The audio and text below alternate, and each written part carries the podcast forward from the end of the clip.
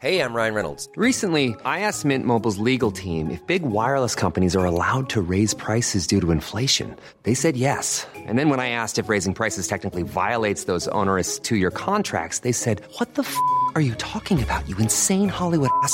So to recap, we're cutting the price of Mint Unlimited from $30 a month to just $15 a month. Give it a try at mintmobile.com slash switch. $45 upfront for three months plus taxes and fees. Promo for new customers for limited time. Unlimited more than 40 gigabytes per month. Slows. Full terms at mintmobile.com.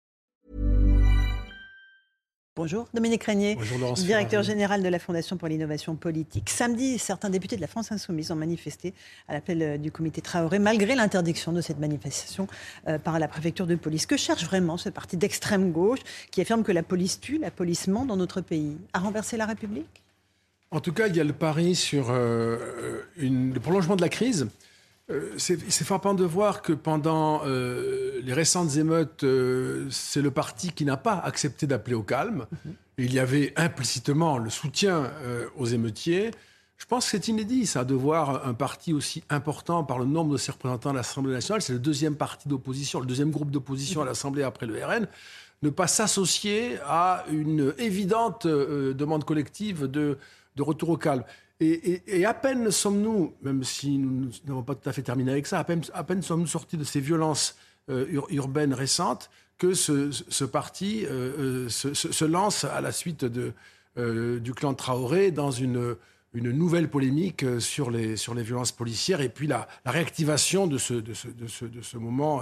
Euh, depuis 2016, euh, de ce moment dramatique depuis 2016. Et donc il y a, il y a clairement de la part de la France insoumise l'idée que euh, il faut pousser le pays à la crise politique, euh, une sorte de pari sur euh, euh, une Le désordre, le chaos le désordre, mais, oui, en même temps, je, il, est clair que dans l'opinion, ce parti est en train de devenir, de se cornériser en quelque sorte, que vous l'avez dit sur la police, personne ou pas- très peu de Français pensent ce que pense LFI.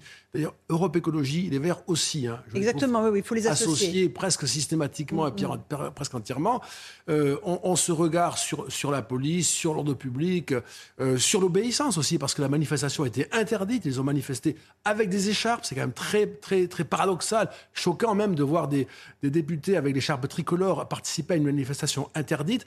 Et d'une certaine manière, ce qui me frappe, moi, c'est de voir que depuis 2022, la France insoumise euh, s'affiche comme un, un- un parti qui n'est plus républicain, qui ne respecte plus les règles. Qui est hors du champ républicain. Hors du champ républicain.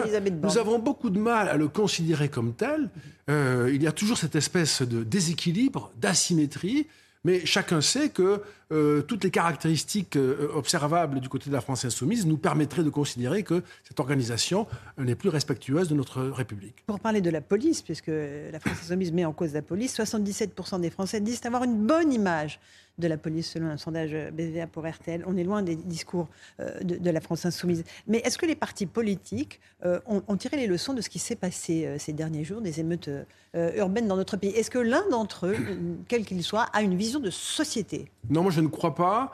Euh, et, je dirais même, Laurence Ferrari, que euh, depuis les émeutes de 2005, nous avons eu ensuite ce qu'on appelle des violences urbaines, c'est-à-dire quelque chose de rémanent qui sans arrêt euh, prend feu et puis s'éteint, mais ne disparaît jamais et se manifeste de toutes les façons possibles. Agression de pompiers, heurts avec la police, trafic de drogue, euh, désordre. Enfin, c'est quelque chose qui est une, forme de feu continu. Et ça n'a pas permis, ou ça n'a pas donné l'occasion manifestement aux partis politiques, quels qu'ils soient, ni même, je dirais, euh, euh, au monde de la recherche. hein. Euh, toujours mon univers de la science sociale, moi je suis étonné de voir que si peu d'universités, si peu de spécialistes se sont investis dans ces domaines-là pour euh, fournir au- gouvernement des analyses et des recommandations. Nous sommes dans le même état avec des clivages qui sont souvent très, dans l'interprétation comme dans l'observation, très idéologiques, droite ou gauche, et puis aussi une, une espèce de, euh, d'embarras à, à observer et à qualifier, euh, comme si nous redoutions de nous trouver embarqués dans une sorte de, euh, d'interprétation qui serait jugée sulfureuse. C'est Alors, quelque chose qui est très euh, Ce que vous nous ça. dites entre les lignes, c'est-à-dire que de, de quoi, euh, pourquoi la, la- la classe politique est gênée pour qualifier ce qui s'est passé? Qu'est-ce qui gêne en fait? Elle, en réalité, moi, je, je pense qu'elle craint de se retrouver assimilée à, au camp d'une droite extrême, hein, parce qu'elle ferait le lien avec l'immigration, avec une mauvaise intégration, euh, et, que ceci lui paraît être un risque politique, un risque d'opinion. Euh, et je trouve que nous nous caractérisons ici, nous les Français, parce que dans beaucoup de pays européens, euh, à ma connaissance, euh, la plupart, euh, on sait observer la réalité sans que ça débouche sur l'incrimination de l'observateur ou le procès moral de ses conclusions. On peut critiquer une observation si elle est mal faite, mais dire qu'elle est inspirée par de mauvaises pensées, c'est un peu court quand on est devant de telles difficultés, car nous sommes devant des difficultés considérables. Nous n'avons pas su réguler l'immigration. Nous ne savons pas le faire aujourd'hui. Nous n'avons pas su intégrer, et plutôt même nous intégrons de moins en moins. Donc les difficultés présentes, elles sont, elles sont je pense, moi, très inférieures à ce qu'elles vont devenir. Elles vont se manifester avec beaucoup plus de force. Et nous n'avons toujours pas de dispositif d'observation, de publicité des résultats pour que les Français soient juges et des idées, participent au débat, et puis de neutralisation, je dirais, euh, de, de- de cette, de cette discussion, que nous soit- qu'on ne soit pas embarrassé par des procès. accusés de, voilà, sans cesse. Nous n'avons pas d'outils statistiques, dites-vous. Nous ne pouvons pas quantifier évidemment le, le phénomène. Très imparfaitement. Euh, en- euh, voilà, parce qu'il y a sans doute un tabou en France. Euh, euh, les Français, pourtant, font le lien, pour certains d'entre eux, entre ces émeutes et, et l'immigration. Si j'en crois euh, un sondage Opinionway publié dans Le Parisien, 36% des Français font ce lien-là, alors même que Gérald Darmanin, ministre de l'Intérieur, rappelait que seulement 10% des émeutiers étaient des étrangers. Oui, euh, moi quand j'entends dire que seulement 10% des émeutiers sont des étrangers, ça ne me paraît pas euh, seulement, si je puis dire. Pour moi, c'est beaucoup parce que sur le fond euh, de l'événement, ça signifie que des personnes étrangères en France s'en prennent aux biens, aux personnes, attaquent la police. On ne peut pas dire que c'est rien, ça. Donc déjà c'est un événement qui est très important et qui met l'accent sur euh, notre incapacité à réguler l'immigration et à expulser ceux qui sont ici, qui ne devraient pas s'y trouver, a fortiori lorsqu'ils ont ce genre de comportement. Mais d'une manière générale, euh, on, on a une sorte de, difficulté, je dirais, euh, à euh, désigner cette, cette réalité, à la rendre publique. Et alors le paradoxe, comme nous le disions, mais le paradoxe, c'est que comme les Français n'ont pas de données, ils euh, disent ce qu'ils pensent voir. Et on leur fait le reproche d'avoir des préjugés. C'est un vrai supplice, ça, pour l'opinion. Donnez-nous des chiffres, nous aurons la vue plus claire. Nous n'avons pas les chiffres, ou ils sont très difficiles d'accès, ou très rares, ou pas, ou pas publiés régulièrement, ou pas produits régulièrement. Donc on fait comme on peut, et avec les idées que nous avons, eh bien, on se voit euh, euh, euh, attribuer euh, euh, le, qualifi- le qualificatif de, de raisonnement fait de préjugés, etc. Donc euh, c'est une, une impossibilité de ce point de vue-là. C'est quelque chose qui, à mon avis, euh, euh, rend, favorise beaucoup, alors c'est- des répétitions, j'en suis, navré, mais favorise beaucoup euh, les partis, en particulier le RN, qui depuis sa création comme FN, euh, mettent l'accent sur ces sujets-là. La réponse politique, j'en reviens à la réponse politique. Emmanuel Macron a dit la semaine dernière, mais qui avait prévu ce qui allait se passer, à part tous les professionnels de la sécurité? Elisabeth Borne dit, elle, il faut le prendre le temps du diagnostic. Il n'est pas posé depuis 30 ans, le diagnostic? Euh, je pense que le diagnostic, nous aurions dû le poser depuis 30 ans. Il y a une espèce de savoir implicite, officieux, comme un secret de polichinelle, partagé d'ailleurs par tout le monde, en réalité, dans une observation ordinaire, bien sûr un peu sommaire, parce que on fait comme on peut, mais euh, il n'y a pas de, je, pense, de, mystère sur le fait que euh, nous avons euh, trop, euh, trop accueilli de personnes que nous ne savions pas accueillir, que nous ne savions pas intégrer. Il est quand même frappant de voir que euh, aujourd'hui, on a des enfants nés en 2014 en France, donc des Français, hein, qui peuvent dire leur haine de la France. Ils sont nés en 2014, ils sont français, euh, ils sont peut-être de la troisième génération, peut-être même de la quatrième De la génération. Euh, Qu'est-ce que ça signifie?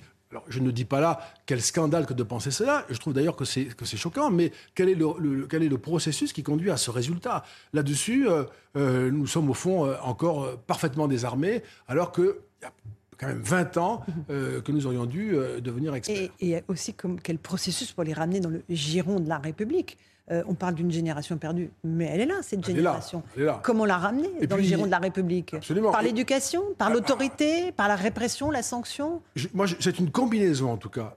Autorité, répression, incitation, mais il est absurde, et ceux qui le disent, euh, ou bien ne savent pas ce qu'ils disent, ou bien euh, se trompent euh, profondément, il est absurde d'imaginer que l'autorité n'aura pas sa part. Il est absurde d'imaginer que la sanction n'aura pas sa part.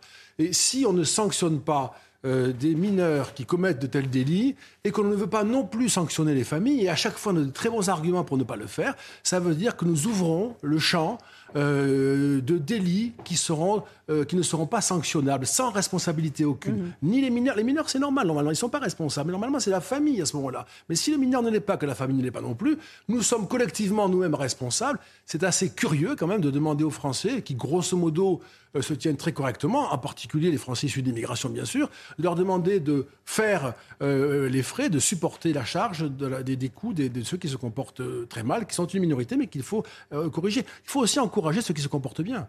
Bien sûr. Parmi nous à l'inverse. À l'inverse. Donc, si on ne punit pas les- les- les- les- ceux qui transgressent les règles, bien, on ne récompense pas ceux qui les respectent. Euh, On parle aussi d'éducation, tout ça est euh, euh, absolument central. Tant que les professeurs aussi auront peur d'enseigner dans certaines classes, dire certains mots, on aura perdu la bataille. Oui, mais c'est une bataille qui, moi, je, je le crains, qui se perd un peu plus chaque année. On perd du terrain, euh, on ne défend pas les positions, euh, et ça crante, si vous voulez. D'autant plus qu'il y a quand même des organisations, des, euh, des groupuscules, des, réalités politiques, géopolitiques, euh, qui ne nous facilitent pas la tâche. avec des euh, élites politiques aussi qui ont parfois des propos absolument navrants. Euh, Papendiaï, par exemple, qui ne veut pas supprimer les allocations familiales pour ne pas sanctionner toute une famille, qui dit l'accès à l'emploi est entravé par des questions de l'immigration. On est dans la culture de l'excuse permanente. Oui, oui, c'est ça. Alors, quand on dit euh, il faut pas supprimer les allocations familiales, euh, c'est pas suffisant si on dit ça. Il faut dire qu'est-ce qu'on fait alors? Parce qu'à chaque fois, on dit on ne fait pas ça parce que, mais on fait quoi à la place? Euh, On voit bien la difficulté qu'il y a, mais il faut quand même y réfléchir. Il y a des modalités sans doute qui rendent possible euh, de revoir les allocations familiales euh, en fonction du comportement des enfants, puisque les parents ont un défaut de surveillance. C'est souvent des familles monoparentales, très difficiles pour la mère, etc. Tout ça, il faut le documenter, mais il est nécessaire, c'est n'est pas une option, il est nécessaire que l'on puisse identifier la responsabilité des familles, donc les inciter ou les sanctionner quand elles ne respectent pas leurs obligations euh, d'éducation. Papendiaï qui a aussi mis en cause les rédactions de CNews et d'Europe 1 euh, de façon extrêmement violente. Je tiens ici à redire euh, tout mon respect et mon admiration pour cette rédaction, ces deux rédactions auxquelles j'appartiens, qui font leur travail de façon irréprochable. On a les élites politiques qu'on mérite, n'est-ce pas, Dominique Régnier? Oui, d'ailleurs, c'est un débat, ça, qui, moi, me, me- navre, cette sorte de euh, jugement politique de la qualité des rédactions. J'ajouterais quand même, Laurence Ferrari, que euh, on prend l'habitude aujourd'hui en France d'avoir des membres du gouvernement, c'est quand même important ça, hein, qui se permettent des jugements euh, euh, politiques sur euh, la conformité à, leur- à- à- à leurs opinions de, de rédaction. Je pense que c'est un problème c'est une forme de déviation. Les ministres n'ont pas à commenter euh, la conformité à leurs yeux de telle ou telle rédaction aux opinions qu'ils jugent légitimes. On a parlé de ce qui s'est passé dans notre pays. Il se passe beaucoup de choses au niveau de l'Europe. Euh, vous m'avez signalé qu'aux Pays-Bas, la démission de Mark Rutte va provoquer des élections anticipées en novembre et il pourrait gagner avec une coalition, euh, coalition plus à droite. On l'a déjà vu dans d'autres pays européens. C'est un vrai mouvement de fond. C'est un mouvement de fond. Et alors, ce qui est très intéressant avec ce, parti d'agriculteurs qui est né en 2019 euh, dans des conditions sur lesquelles on va bien sûr passer, qui prospère électoralement de façon spectaculaire, qui a remporté les sénatoriales euh, il n'y a pas très longtemps, et qui est probablement le premier ou le deuxième parti lors des prochaines élections. C'est un parti qui est hostile à l'immigration, eurocritique, hostile aux grandes métropoles et au poids qu'elles représentent sur la vie du pays, aux élites des métropoles en particulier, hostile aussi à la transition écologique. Hostile à la transition Et écologique. je pense que ça, c'est un nouveau, une nouvelle combinaison. On l'a déjà vu en Allemagne avec la victoire de l'AFD localement récemment, où euh, le, le chef de, local de l'AFD euh, euh, euh, faisait au fond campagne sur le droit de rouler en diesel. Euh, ce, ce sont des partis qui se présentent, c'est le cas pour le parti euh, agraire euh, euh, néerlandais, comme le parti des gens normaux, et qui donc rejette toute une série de nouvelles normes qu'il qu'il juge de manière euh, bureaucratique par des élites bruxelloises, c'est un peu le- euh, la façon de l'énoncer, et qui s'appliqueraient de manière autoritaire sur euh, leur pays.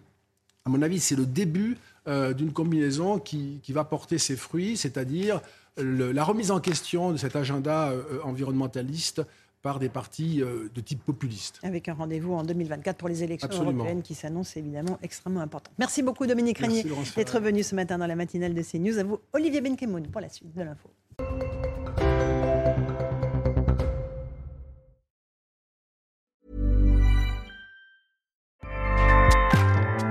ACAST powers the world's best podcasts.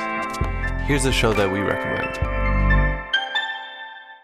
This is Roundabout Season 2, and we're back to share more stories from the road and the memories made along the way. We're talking rest stops, if we're stopping to get gas. You will be timed. you will be for sure. Misguided plans. I grew up in the city, so I have like, you know, a healthy fear of real extreme darkness. this was like wilderness. A lot of laughs. Y'all weird, but you, yeah, you, you were different. Like you were real different, bro. I can't really put my finger on it. And so much more. Just goes to show that unexpected yeah. things sometimes are the best when it comes to a road trip. Roundabout Season 2, presented by Nissan, is live now with new episodes rolling out every Thursday. Listen and subscribe wherever you get your podcasts.